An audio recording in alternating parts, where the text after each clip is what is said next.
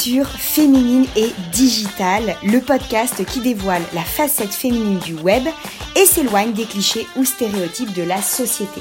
Je suis Aurélie, webmaster et fondatrice de Digital Woman. Je te retrouve chaque semaine avec ce podcast pour te donner toutes mes astuces, mes techniques et mes recommandations pour lancer et asseoir ta présence féminine digitale à travers ton site internet. Je te souhaite une très belle écoute. Let's go on est parti pour un nouvel épisode de podcast. La semaine dernière, c'était une semaine off pour moi, c'était pas prévu au départ, mais j'avais besoin de prendre un petit peu de repos, d'où l'absence de contenu par ici, et j'ai rechargé les batteries fois 1000.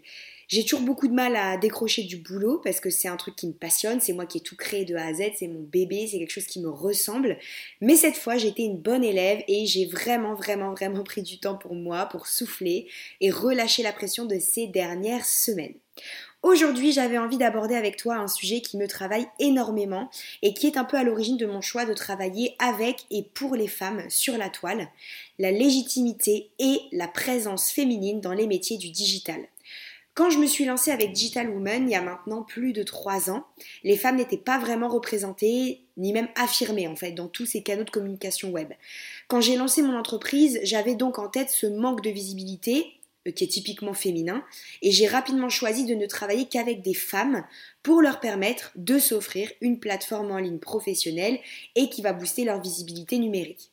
Donc aujourd'hui, ça évolue un petit peu et on voit qu'il y a de plus en plus de femmes qui prennent de la place sur la toile. Mais le constat, même en 2020, c'est que les femmes sont encore moins présentes que les hommes dans tous ces métiers du web. Et ce genre de constat, bah, il ne me plaît pas du tout, forcément. C'est pourquoi aujourd'hui, j'ai décidé de casser six croyances limitantes que peuvent avoir les femmes et qui les bloquent souvent dans leur cheminement vers le web. Donc on va commencer par se faire quelques rappels qui sont pas négligeables sur des faits qu'on oublie ou qu'on ne connaît pas et qui pourtant possèdent toute leur importance. Donc historiquement, les femmes, elles ont mis en place de grandes choses pour le web. En 1843, Ada Lovelace, elle prend une place de femme pionnière en sciences de l'informatique puisque c'est elle qui va créer le tout premier programme. Et d'ailleurs, ce sont également les femmes qui lancent le premier PC. Donc avec toutes ces inventions féminines, on peut se demander comment est-ce qu'on explique le revirement de situation quant à notre place en tant que femme sur la toile. Le premier point que je voulais aborder avec toi et que je voulais casser du coup en l'exposant euh, à travers cet épisode, c'est la visualisation de la sphère informatique comme un milieu résolument masculin. Donc on a quand même des grands noms numériques de nos jours qui nous viennent en tête, comme Steve Jobs et beaucoup d'autres, et ça domine largement notre notoriété spontanée. Donc la notoriété spontanée, c'est le nom qui vient spontanément à l'esprit lorsqu'on nous demande de sortir un nom d'expert numérique par exemple. Et donc forcément, c'est un peu les noms que je t'ai évoqués qui viennent en premier. Et c'est ce qui nous fait évoquer en fait un nom d'homme plutôt qu'un nom de femme pour définir le digital. Et d'ailleurs, si on reproduit l'exercice avec notre cercle privé, le constat sera sensiblement le même, c'est-à-dire que si dans vos amis, votre famille, vous deviez évoquer des noms de personnes qui travaillent dans le web, quels seraient les noms qui viendraient en premier à votre esprit? Est-ce qu'il y a autant de femmes que d'hommes qui vous viennent à l'esprit? J'ose penser que non, parce que moi personnellement, dans mon cas précis, il y a beaucoup, beaucoup, beaucoup plus d'hommes, pour ne pas dire que des hommes d'ailleurs dans mon entourage, que de femmes qui travaillent dans le domaine du digital.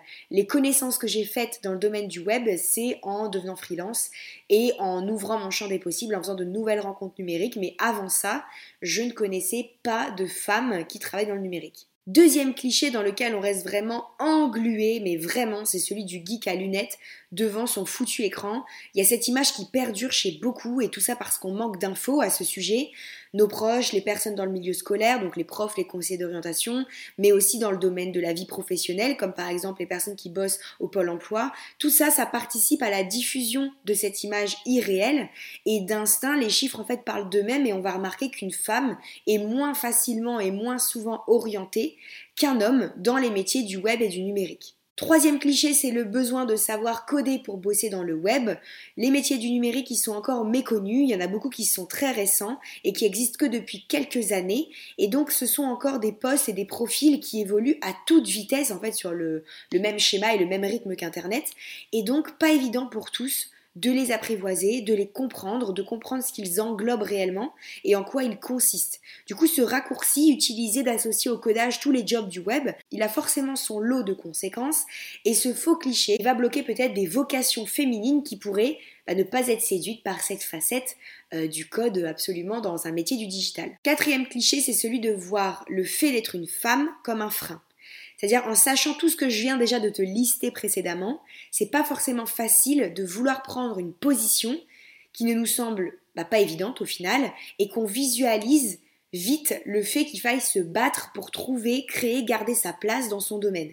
Et tout le monde n'a pas envie de livrer bataille toute sa vie pour prouver sa légitimité dans son job, ce que je peux comprendre. Donc ça aussi, c'est un des clichés qui fait que les femmes peuvent être moins facilement séduites par les métiers du web. Avant-dernier point, c'est le joli syndrome de l'imposteur qui est très très très très très présent chez la femme. Pour parler chiffres, d'après le magazine Madines, les femmes attendent d'avoir 120% des compétences pour postuler à un poste quand les hommes se lancent avec 60% du savoir-faire. Donc il y a cette quête du perfectionnisme et de la légitimité à travers ces compétences qui va ralentir considérablement la prise de place féminine dans tous les métiers du web qu'on connaît. Et enfin, le dernier cliché que j'aimerais aborder avec toi, c'est que même si honnêtement il y en a beaucoup d'autres, c'est euh, le manque de femmes inspirantes, de femmes qui nous ressemblent, à travers lesquelles s'identifier, qui réussissent, qui excellent dans leur domaine du digital, et forcément sans figure féminine auprès desquelles se un comparatif ou un petit shot de motivation en se rappelant quels objectifs on s'est fixés, c'est toujours un peu compliqué de garder le cap sans jamais faillir, en tout cas pour beaucoup d'entre nous. Alors heureusement, ce dernier point, il tend à évoluer de plus en plus, en même temps que les mentalités, mais aujourd'hui encore, je sais qu'en échangeant avec des femmes, il y en a beaucoup qui ne trouvent pas de modèle féminin qui leur ressemble, qui les inspire et qui incarnent à 100% les valeurs et les choses qu'elles défendent, qu'elles incarnent et qu'elles aimeraient voir à travers leur idéal féminin par exemple. Toutes les idées que je viens d'évoquer, elles ne sont qu'un aperçu des clichés et pensées qui ont du mal à ne pas prendre le dessus sur beaucoup d'entre nous, malheureusement. Et peut-être que toi aussi, tu as cru l'une de ces choses, ou que certaines ont encore une vraie place crédible dans ton esprit. Mais c'est ok parce que moi aussi, je suis passée par ce raisonnement. Et ça m'empêche pas pourtant aujourd'hui d'être là à la tête de ma propre entreprise spécialisée dans la création de sites internet. En réalité, à travers mes études, j'ai pas trop ressenti ce genre de clichés, puisque j'ai fait tout mon cursus super dans les domaines généraux ciblant la communication.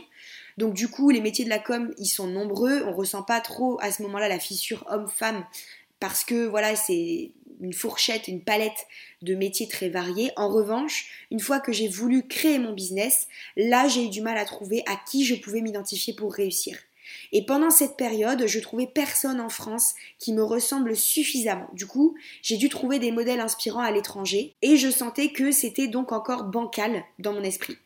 Ajouter à ça mon jeune âge, parce que je me suis lancée à 22 ans dans l'aventure entrepreneuriale, et au-delà du fait d'être une femme, j'ai eu des commentaires donc sur euh, bah voilà, le fait que j'avais 22 ans, etc., etc. Mes parents, ils ont toujours eu du mal à croire au côté, euh, au fait d'être son propre patron, mais pas tant au fait de bosser dans le digital, puisque mon père est lui-même dans ce domaine-là, donc ça va. Sur ce côté-là, j'étais quand même soutenue par mes parents dans le fait d'être dans le digital. Par contre, dans ma sphère familiale plus large, donc ce qui va être oncle, tante, grands-parents, on avait plus de mal à percevoir, euh, comprendre et croire ce que je projetais de mettre en place.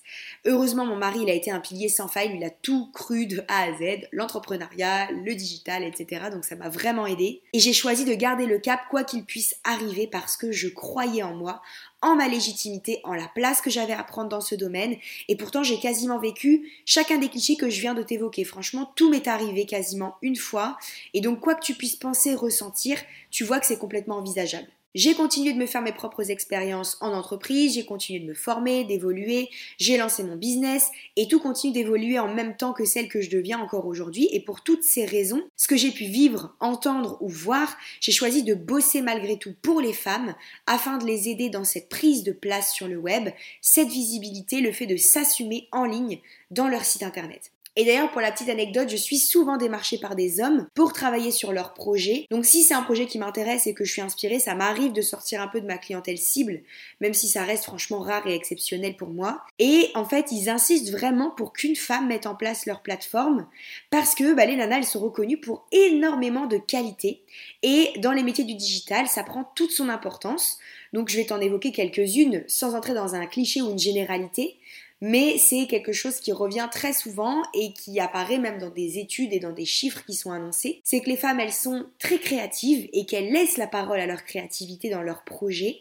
Elles sont intuitives et elles ont tendance à écouter justement davantage leurs instincts. Elles savent être à l'écoute de leurs clients et elles sont capables aussi de s'effacer pour leur donner la parole, la place et donc ne pas prendre la place en fait de, de la cliente ou du client. Ce sont des personnes qui sont acharnées et bosseuses pour la plupart parce qu'elles sont conscientes, parce qu'on est consciente de tout ce que je viens de te dire précédemment, c'est-à-dire que c'est factuel, hein, c'est pas une invention, c'est quelque chose qui est prouvé par A plus B, un peu comme les inégalités de salaire, bah, c'est la même chose. Et puis on a aussi ce côté sororité qui se développe de plus en plus, l'entraide entre femmes, le soutien entre femmes. On a également le côté très passionnel qui est euh, vraiment une des grosses qualités féminines, c'est que on, est, euh, on sait être passionné par quelque chose et le vivre à fond, et ça va débloquer des leviers et des compétences que tu peux avoir que en étant passionné et en vibrant pour ce que tu fais. Et aussi, et oui, elles sont ambitieuses et elles ont envie de s'accomplir. Donc toutes ces qualités, c'est vraiment un échantillon de tout ce que les femmes sont capables de mettre en place, n'est-ce pas? Et je ne fais pas de généralité encore une fois, mais je sais que c'est des arguments et des adjectifs qui sont revenus à mes oreilles plus d'une fois quand on demandait aux hommes pourquoi est-ce qu'ils voulaient absolument que ce soit une femme qui travaille avec eux dans le digital.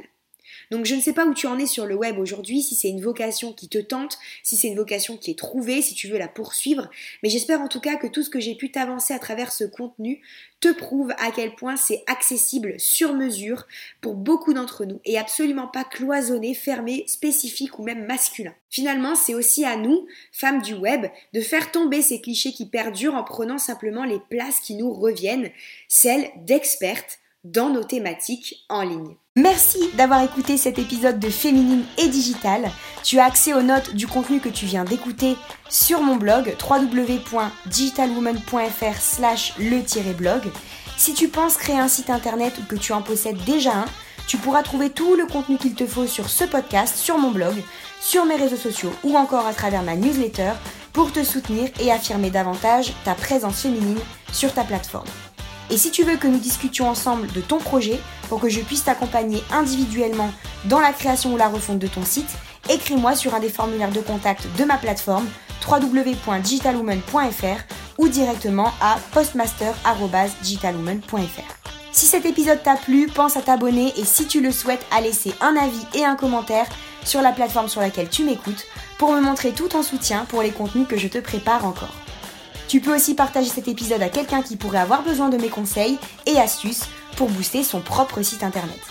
Je te retrouve dans un prochain épisode très vite et j'espère que tu es aussi impatiente que moi. À bientôt.